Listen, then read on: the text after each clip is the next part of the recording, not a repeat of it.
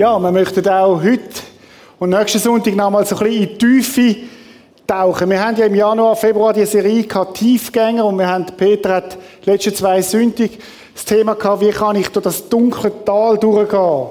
Wie ist es, dass ich meinen Emotionen auch Raum gebe? Und ich finde es so cool, dass wir in einer Kille sind, wo man nicht einfach alles mit der frommen Soßen überdünkeln und so tun, als wäre alles gut, wenn es im Leben ganz anders aussieht. Wir haben uns ja dem ersten Teil von dieser Serie immer wieder die vier Fragen gestellt. Was macht mir Angst? Was freut mich? Was ärgert mich? Was macht, mich, was macht mich traurig? Und ich glaube, es ist ganz wichtig, wenn wir heute von dem reden, wie kann ich eine geistlich reife emotional auch reife Person werden? Wie kann ich erwachsen werden? Dass wir uns die Fragen immer mal wieder stellen. Und es hat etwas zu tun mit Selbstreflexion. Wie geht's mir dann überhaupt? Und es geht eigentlich um zwei Sachen im geistlichen Reife. Es geht einerseits darum, dass ich mich selber gut kenne. Ich bin überzeugt, dass du Gottes Liebe nur so tief wirst können erfahren, wie du selber einen Zugang hast zu dir selber. Und auf der anderen Seite, dass wir Gott immer besser kennenlernen, wer er ist und wie er ist. Auf was zielt denn eigentlich geistlich emotionale Reife? Oder auf anders gesagt, wie würdest du eine emotional reife Person bezeichnen? An was würdest du das merken? Was sind die Indikatoren, dass man kann sagen, das ist jetzt eine reife Persönlichkeit? Das ist also nicht nur eine rhetorische Frage, sondern eine echte Frage. Was sind denn Kennzeichen oder wie würde man das feststellen? Vielleicht würde der eine oder andere sagen, ja, wenn sie viel Bibelwissen hat. Vielleicht würde jemand sagen, wenn sie mitschafft in der Kirche, das ist ein Ausdruck von Reife, wo es nicht nur um sie selber geht, sondern wo sie echt auch mithilft. Vielleicht würde ich sagen, ja, wenn jemand mithilft, äh, die Kirche auch finanziell zu unterstützen, das ist ein Zeichen von Reife. Vielleicht würde ich sagen, ein reiches Gebetsleben. Wie, was ist geistliche Reife? Wie würde man das umschreiben? Und ich habe einen Text gefunden von Paulus, den ich hervorragend finde, wo ich finde, er sagt eigentlich, er leitet unseren Fokus auf das, was absolut entscheidend ist. Paulus sagt Folgendes. Wenn ich in den unterschiedlichen Sprachen der Welt, ja sogar in der Sprache der Engel reden kann,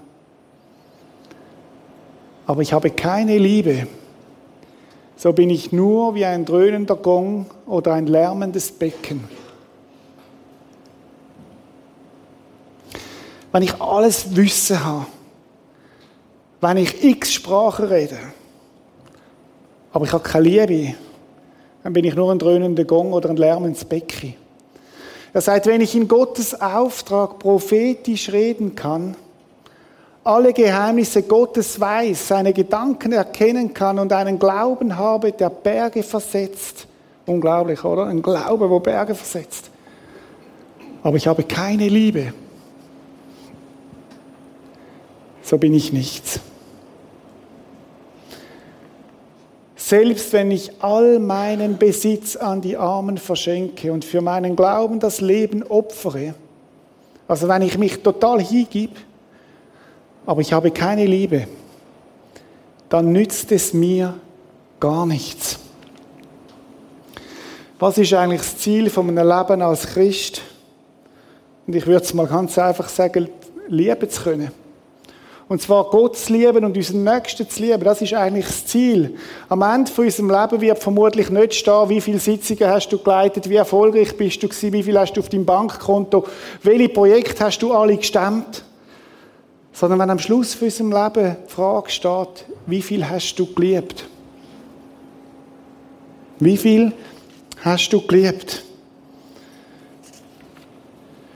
Ein geistlich emotional reifer Mensch zeigt sich darin in der Art und Weise, wie viel das er liebt.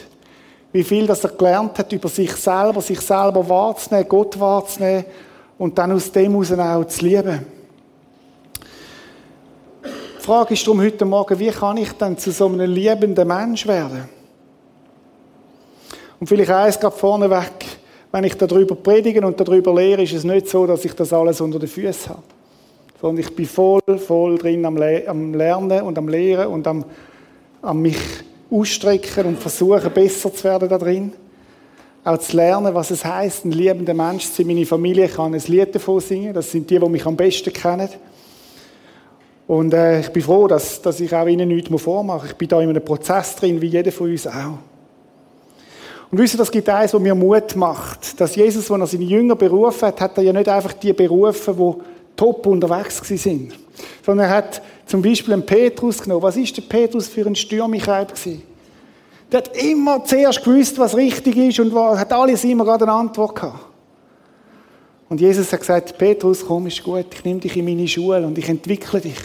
Und der Petrus ist zu einem geworden, wo Jesus zu ihm gesagt hat, du bist der Fels, wo ich wird meine Kille drauf bauen. Oder denken wir an, Jakobus und Johannes. Jesus hat sie als Donnersöhne bezeichnet. Oder das sind, das sind Heißsporn gewesen, cholerische Typen per excellence, aggressiv, heißblütig und ehrgeizig. Und Jesus hat sie genommen und hat mit ihnen ein Reich Gottes bauen. Oder denken wir an Matthäus, ist einer der verhasstesten Menschen überhaupt in seiner Gegend. Der Zöllner, der ständig beschissen hat. Und Jesus hat gesagt, hey Matthäus, komm, folg mir nach. Ich will dich, ich will dich zu einem Menschenfischer machen. Ich möchte dich zu einem Menschen machen. Ich möchte dich verändern. Ich möchte dich verändern. Ich glaube, das Thema heute Morgen, wie werde ich zu einem liebenden Mensch, hat auch viel zu tun mit der, der letzten wo der Peter Brütsch über durchs dunkle Tal gehen hat. Weil es hat etwas zu tun mit der Frage, wie werde ich denn zu einem Mensch, der andere kann trösten kann? Wie kann ich eine Trostkompetenz in meinem Leben entwickeln? Wie, wie kann ich wachsen da drin? Um die Frage soll es heute Morgen gehen. Wenn du, vielleicht bist du neu da oder neu auch im Kino oder am Podcast oder wo auch immer und du sagst, ich bin gar kein Christ, ich weiß gar nicht, ob das Thema für mich etwas hat, dann nimm es einfach mal so als ein Thema, wie kannst du zu einem liebenden Mensch werden? Ich glaube, das ist für alle Menschen relevant. Und wenn du Christ bist, dann geht es nichts anderes als darum, Jesus ähnlicher zu werden. Wie werde ich ein Mensch, wo Jesus ähnlicher wird? Ich möchte euch mitnehmen in ein Gespräch hinein, wo Jesus in einem Gespräch ist mit einem äußerst frommen Mann. Ein Mann, der sehr viel gewusst hat. Er war ein Schriftgelehrter und ich glaube, wenn er, wenn wir ihn würden fragen, wer bist du und wie würdest du dich ein, einstufen auf dieser Skala von grüne Banane bis reife Banane, würde er sagen, ich bin eine reife Banane. Ich bin einer, der viel weiß. Ich bin einer, der weiß, wie das Leben funktioniert. Ich habe die Schriften ja studiert. Äh, er würde sich vermutlich selber so einschätzen. Und der Gelehrte hat Jesus eine Frage gestellt, so wie es damals üblich war. Und zwar so ein bisschen eine Frage, muss man sich vorstellen, äh, zuerst einmal eine echte Frage, aber vermutlich ist es auch eine Frage, die so ein bisschen im Elfenbeinturm stattgefunden hat. Er fragt nämlich, was muss ich tun, um das ewige Leben zu bekommen? Grundsätzlich ist ja das eine sehr spannende Frage. Ich weiß nicht, ob du dir die schon mal gestellt hast, so ganz persönlich. Ich meine, wir leben in einer Zeit, wo wir total aufs Diesseits bezogen sind, aber vielleicht sollten wir uns die Frage gleich einmal stellen, was muss ich eigentlich tun, damit ich das ewige Leben bekomme? Unser Gesetzeslehrer hat die Frage nicht gestellt, weil sie ihn wirklich persönlich betroffen hat, sondern er hat sie gestellt als, eine, ich sage jetzt mal, so ein bisschen, äh, eine gelehrte Diskussion. Er wollte Jesus prüfen.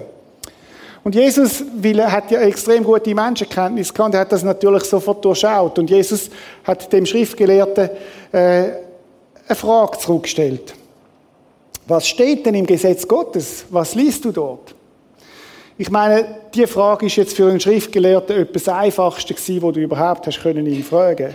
Weil der hat das täglich in seiner Gebetsliturgie, hat er, hat er das zitiert, wiederholt, er hat das auf, auf seiner Stirn getragen, er hat das am Türpfosten befestigt. Das ist so der Slogan gewesen, um was das eigentlich geht. Das ist so, oder die Frage ist so, wie wenn du in der Sonntagsschule, damals, als ich noch jünger war, hat es eine Sonntagsschule gegeben, wenn dort die Lehrerin gefragt, eine Frage gestellt hast, dann hast du gewusst, die Antwort ist immer Jesus. Oder dann hat sie gefragt, hat sie zum Beispiel gefragt, was ist braun, gumpelt vom Baum zu Baum und hat einen buschigen Schwanz und das ist aufgehebt? Jesus. Es ist, es ist, es ist immer Jesus gewesen. Und für den Schriftgelehrten da ist es auch klar gewesen, die Antwort, ich meine, Jesus, kannst du mir nicht nur eine einfachere Frage stellen? Und er antwortet aus dem FF raus, du sollst den Herrn, deinen Gott lieben, von ganzem Herzen, mit ganzer Hingabe, mit all deiner Kraft und mit deinem ganzen Verstand und auch deinen Nächsten sollst du so lieben wie dich selbst. Das hat so gemacht und der, und der Schriftgelehrte hat das geantwortet. Weil er es kennt hat. Und weil er gewusst hat, das ist das, was man will als Antwort. Und Jesus antwortet ihm zurück. Richtig, erwiderte Jesus, tu das und du wirst leben. So einfach. So einfach ist es. Du musst nur das tun und du wirst leben.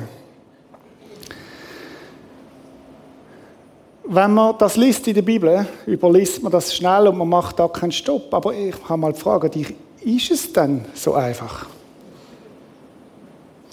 Also kannst du das?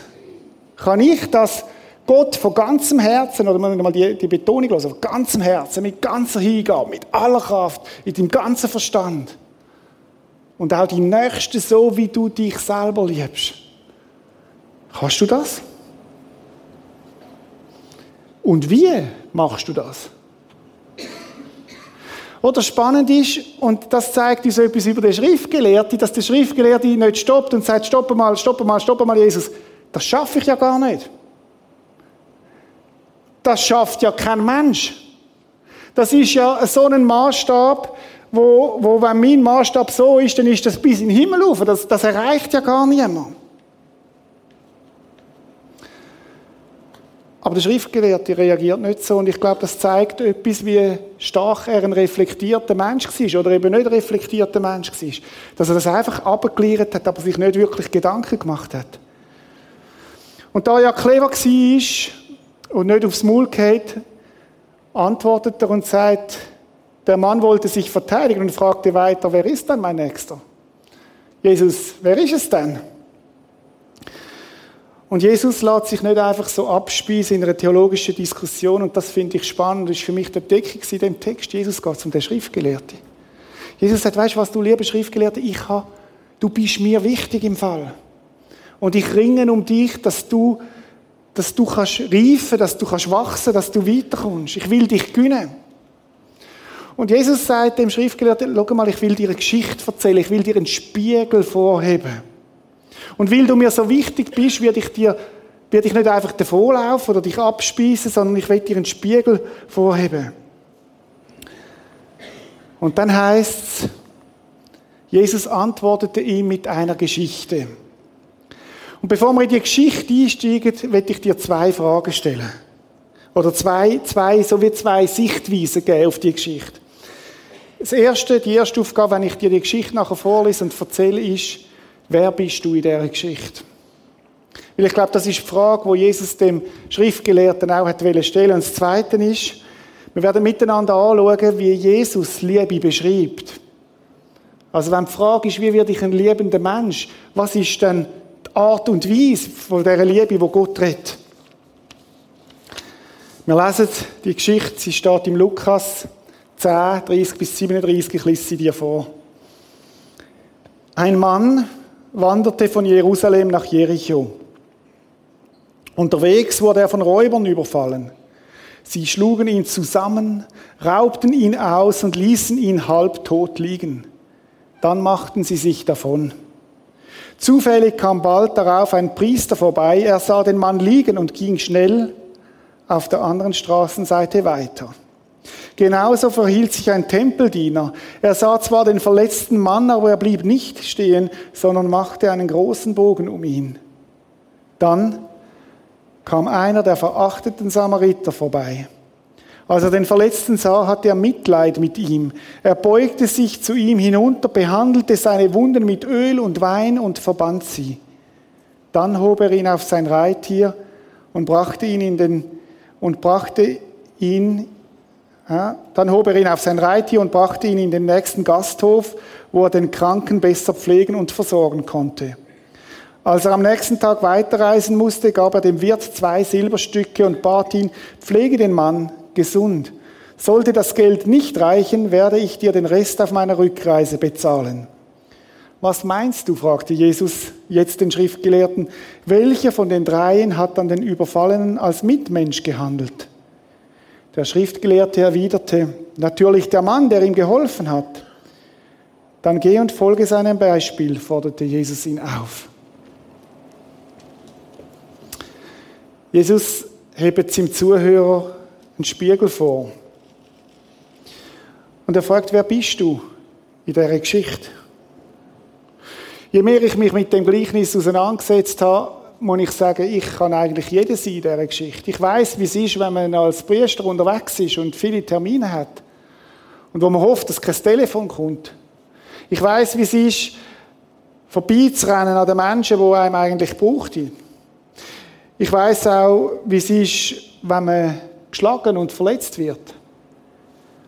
Und ich weiß auch, wie es ist, wenn man austeilt. Und ich ahne auch, wie es ist, wenn man liebt. Und Jesus hebt den Spiegel vor und sagt, wer bist du denn in dieser Geschichte? Und ich möchte mit euch jetzt ein bisschen tiefer gehen und nochmal anschauen, was heißt denn Liebe wirklich? Wenn wir sagen, wir möchten liebende Menschen werden, wir möchten reife, emotional gesunde Menschen werden, was heißt denn Liebe in dieser Geschichte? Schauen wir uns die Geschichte nochmal an. Schließlich kam ein Reisender aus Samarien dort vorbei. Vermutlich ein Geschäftsmann, ein Ausländer, ein Halbjud, einer, wo man nicht unbedingt mit ihm zu tun haben und der kommt vorbei wie die anderen zwei und als er den Mann sah, heißt da, hat er Mitleid mit ihm. Der Samariter lässt sich unterbrechen. Obwohl er auch er eine volle Agenda hat, zieht er nicht einfach weiter, sondern er lässt sich unterbrechen. Er hat Mitleid mit ihm. Glaube, ist eines der Indikatoren von seinem Herz. Ein Mensch, der Mitleid hat, hat sein Herz kultiviert. Wenn du schnell unterwegs bist, kannst du kein Mitleid empfinden, weil du hast gar keinen Platz. Und meine Beobachtung ist, je schneller wir das Leben rasen, umso weniger können wir Mitleid haben, weil wir haben ja gar keine Zeit dafür. Er lässt sich unterbrechen. Er, er geht auf die Seite zu dem Mann an. Und ich glaube, es sind auch die feinen Impulse, die es braucht, die es gilt wahrzunehmen. Und das macht er, die feinen, feinen Impulse auch vom Heiligen Geist. Und er geht auf den Mann zu. Weil er im Mann nicht einfach ein Es sieht, sondern ein Du, ein Gegenüber. Er bleibt stehen und er hat Mitleid. Mitleid im Griechischen steht, das sprang ein und das ist, das heißt so viel wie eingeweiht, hat es ihm umgetrüllt. Er hat mitempfunden, Schmerz mitempfunden mit dem Mann.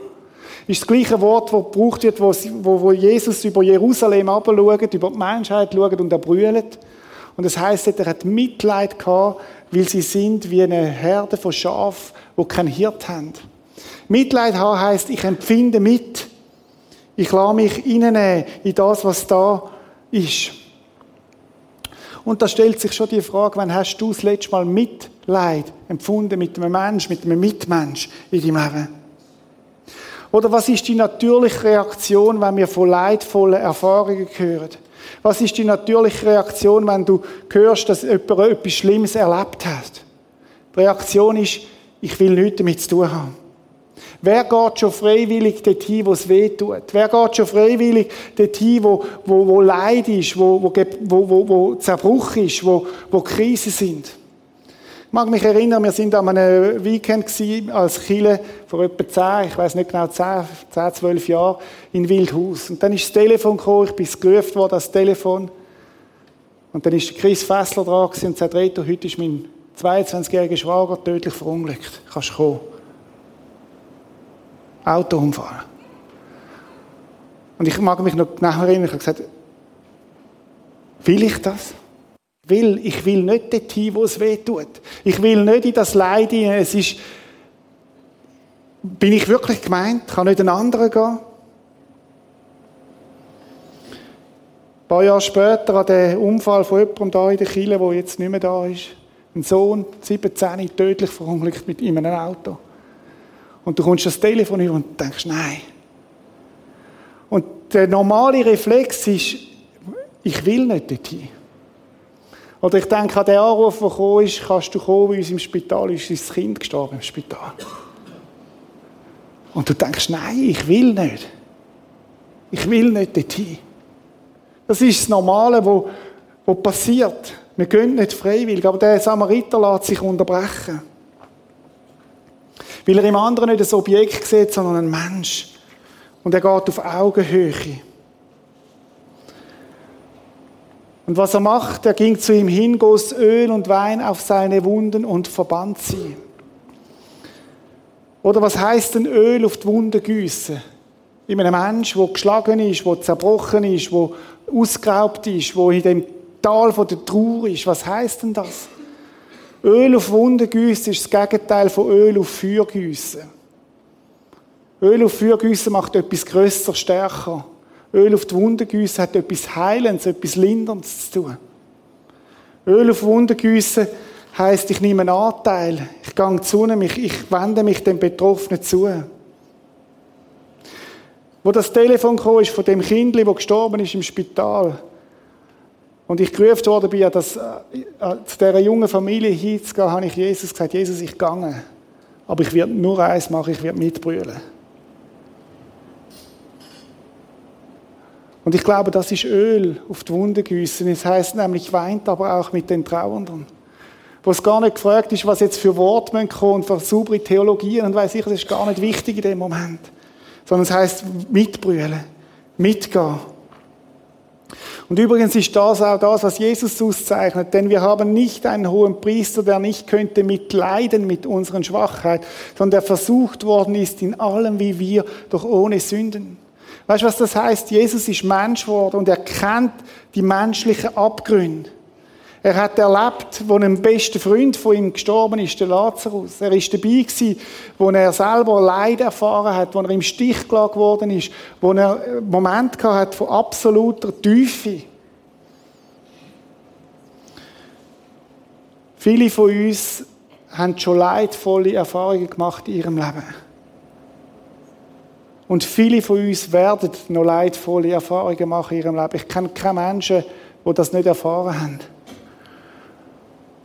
Und deine Art, wie du das, durch das Leid durchgehst, ist zugleich eine Kompetenz, die Gott dir geben will, nämlich, dass du, dass du eine Trostkompetenz bekommst. Gordon MacDonald, einer von meinen Lieblingsautoren, er sagt es so, im Leid kannst du dich entscheiden. Haben wir eine Wahl vor dem Schmerz, wir haben eine Wahl vor dem Schmerz wegzulaufen oder du kannst den Schmerz akzeptieren und mitten im Schmerz auf Gott hören. In diesem Zustand kannst du Dinge hören, die du sonst nie hören wirst. Ich bin überzeugt, dass Gott im Leid Sachen zu uns flüstert, wo wir sonst nicht hören. Meine intimsten Momente mit Jesus sind nicht auf dem Berggipfel gewesen.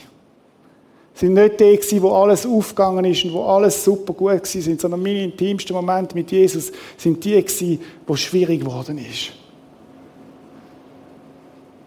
wo ich nichts mehr zu geben hatte, wo ich, wo ich habe kapitulieren musste. Und dort hinein glaube ich, dass Gott ist, weil er der Tröster ist, der das Öl aufgüsst. Öl ist auch ein Symbol vom Heiligen Geist. Und manchmal werde ich gefragt, hey, was muss ich denn tun? Wie tröste ich denn gut? Fragen mich Leute. Und ich sage ihnen immer die Antwort, was hat denn dir gut da, wo du im Zerbruch bist? Und ich glaube, gerade in so einem Moment kann es entscheidend sein, gar nicht die grossen Worte zu machen, sondern Gottes Geist, mal der Heilige Geist, der am Pfingsten ausgegossen ist, mal zu fragen, Heiliger Geist, was willst du, dass ich dieser Person tue? Das hat etwas zu tun mit geistlicher Reife.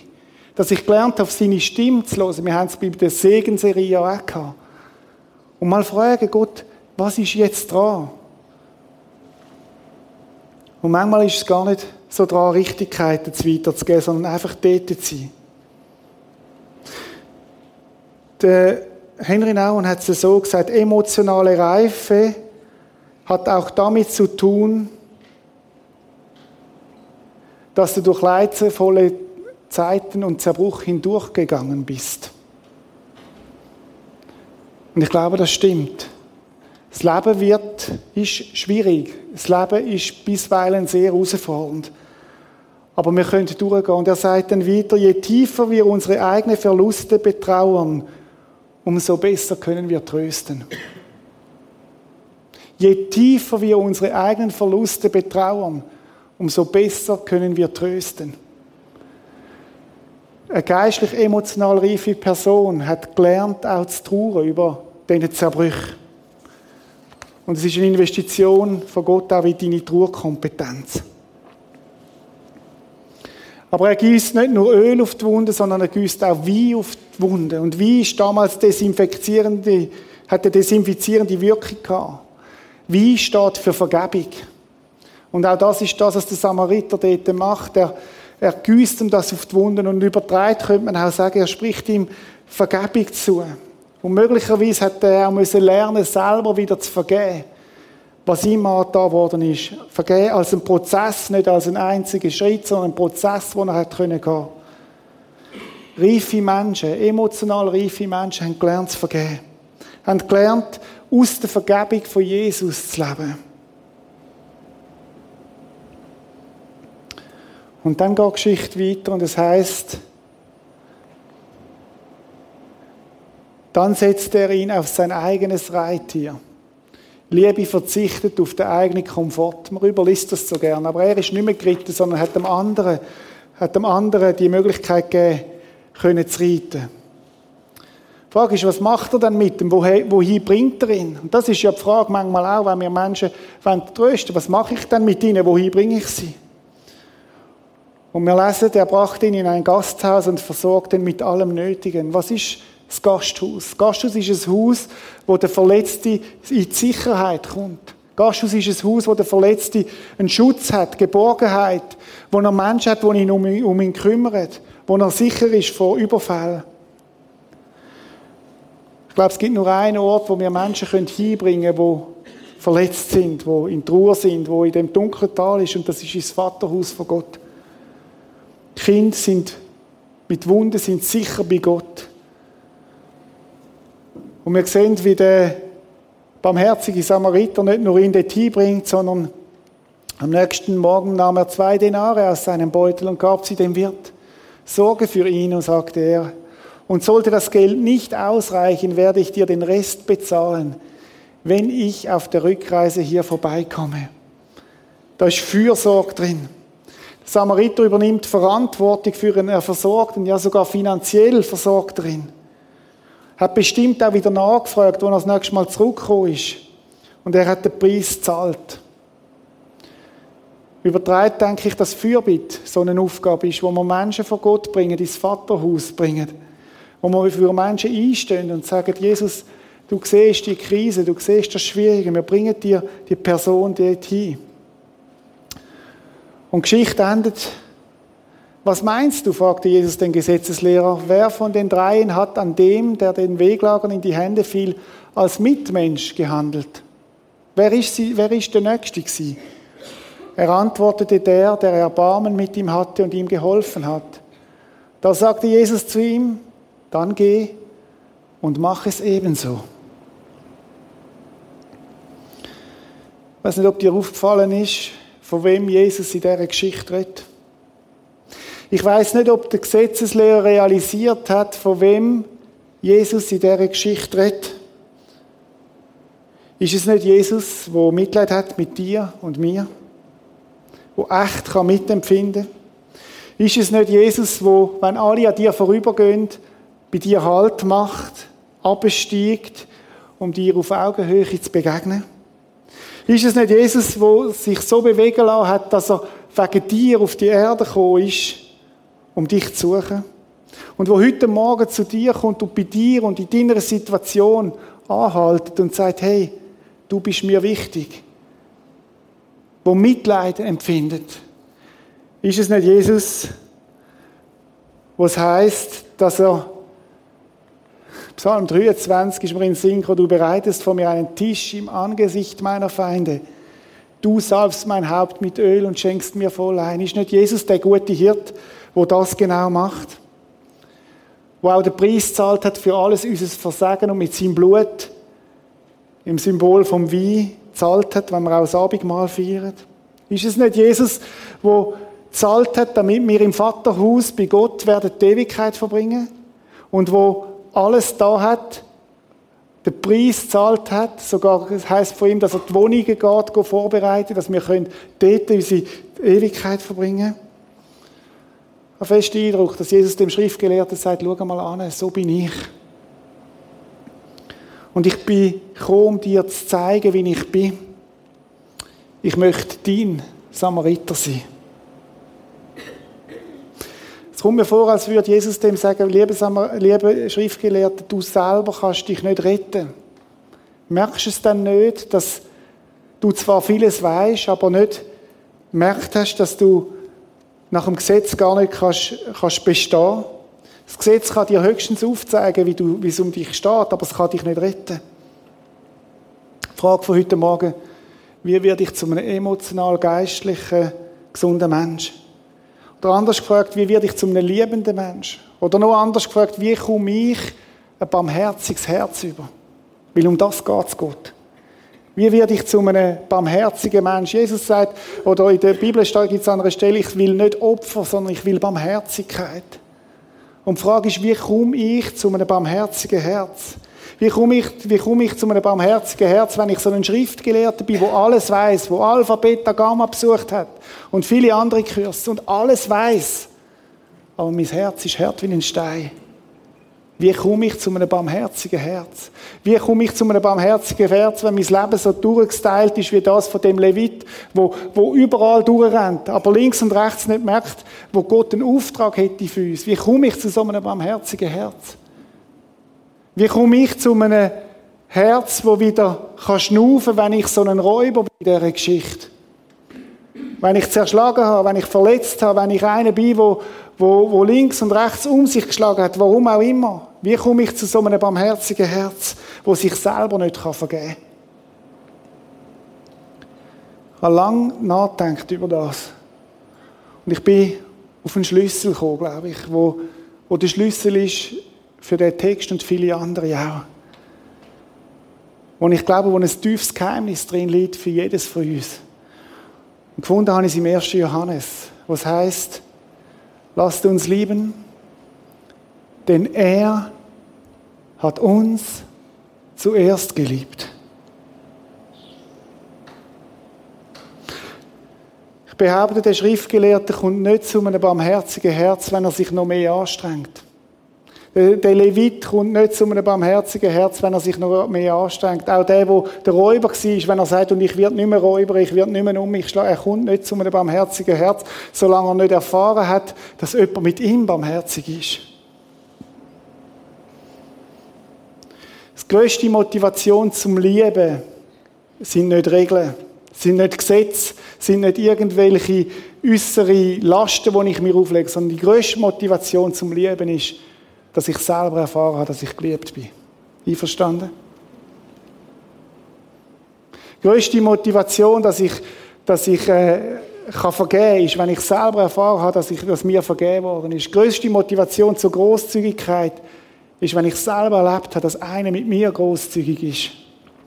Meine Frage heute Morgen ist, wann hast du letztes Mal dich von Jesus lieben lassen? Wann hast du letztes Mal erfahren, dass Jesus dich persönlich meint? Fürsorge von ihm. Die Geschichte ist, glaube ich, eine Anleitung zur Liebe, aber es ist viel mehr als das. Ich glaube, es ist Geschichte, wo Jesus mit dir schreiben will. Immer wieder und immer wieder neu. Ich glaube, es ist Geschichte, wo Jesus mit jedem Mensch schreiben will, weil jeder Mensch von uns wir brauchen so einen barmherzigen Samariter. Jeder von uns kennt leidvolle Erfahrungen und wenn wir es nicht schon erlebt haben, dann werden sie noch kommen. Das Leben ist nicht fair. Und es ist die Geschichte von dem Samariter, der heute Morgen da ist und sagt, es ist kein Zufall, dass du da bist. Ich möchte dir begegnen. Ich möchte dir die Liebe geben, wo du dich so sehnst. Und wo du vielleicht machst, wie der Schrift gelehrt, alles versuchst richtig zu machen und merkst, es kommt doch nicht auf den grünen Zweig.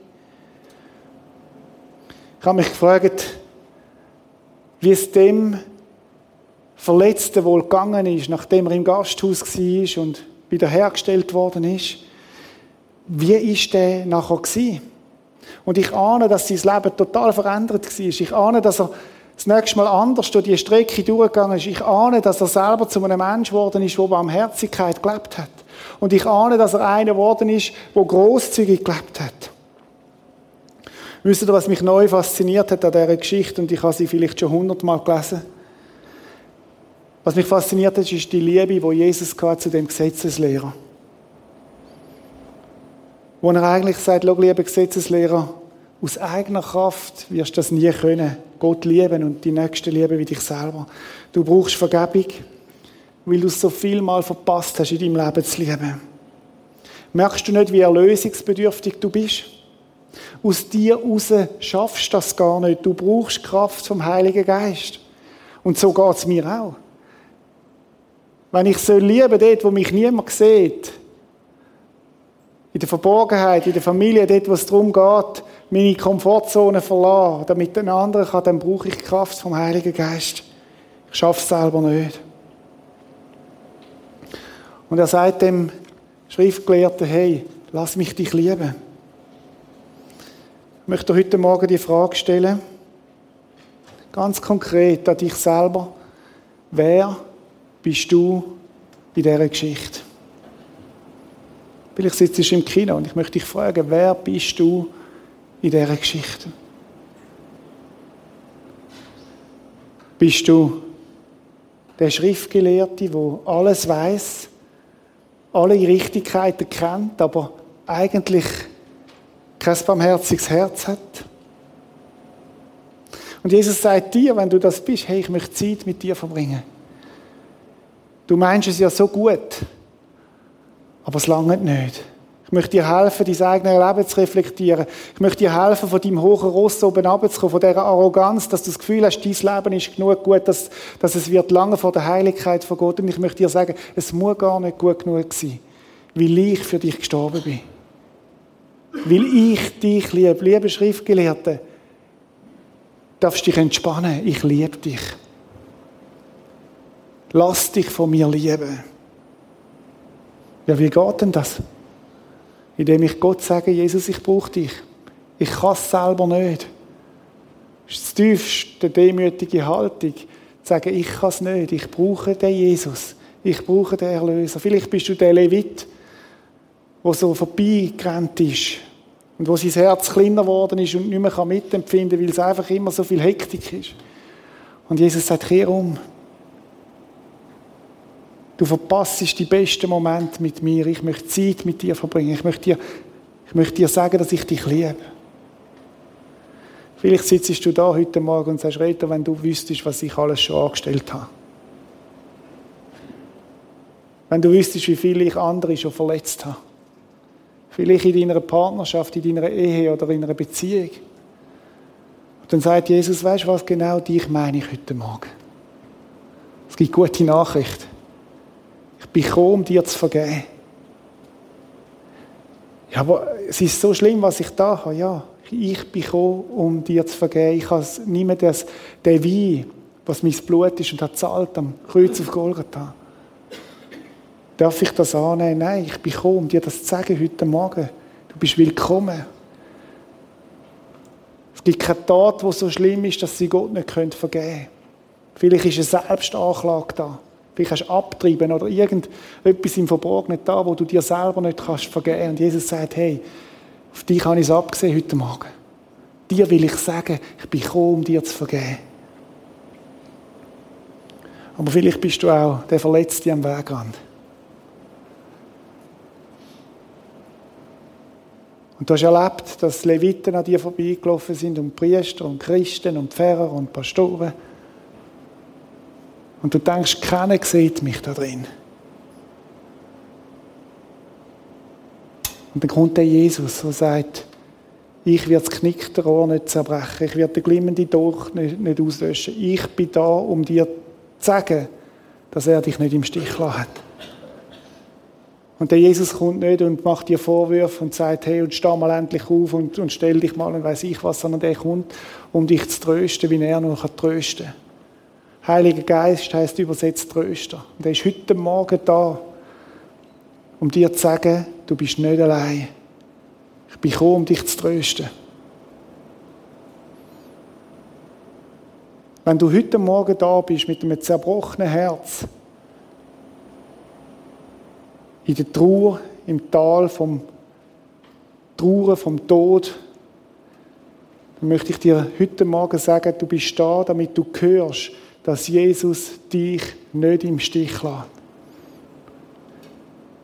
Dass Jesus sich dir annimmt und dass heute Morgen anfängt, dein Herz zu heilen weil er Öl ausgüsst über dir, weil der Heilige Geist, der da ist und dir möchte Öl auf die Wunde gießen.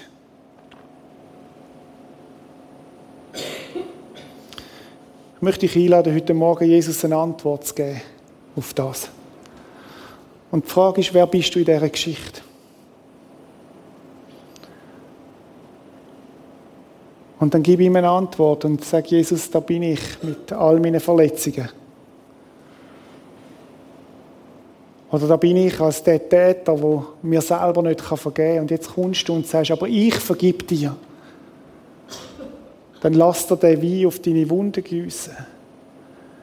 Und vielleicht bist du der Schriftgelehrte, der sagt, oh, ich weiß so viel, aber mein Leben redet so eine andere Sprache. Dann kehr um und lass dich lieben, weil er hat uns zuerst geliebt möchte einen Moment von der Stille, wo du Jesus kannst eine Antwort geben kannst. Vielleicht ist das ganz neu für dich, hast noch lange nicht mehr gebetet oder noch nie gebetet. Dann probier es einfach und sag, Jesus, da bin ich, ich brauche dich. Schlichte Gebet, Jesus, da bin ich, ich brauche dich. Lass uns einen Moment still sein und dann möchte ich beten.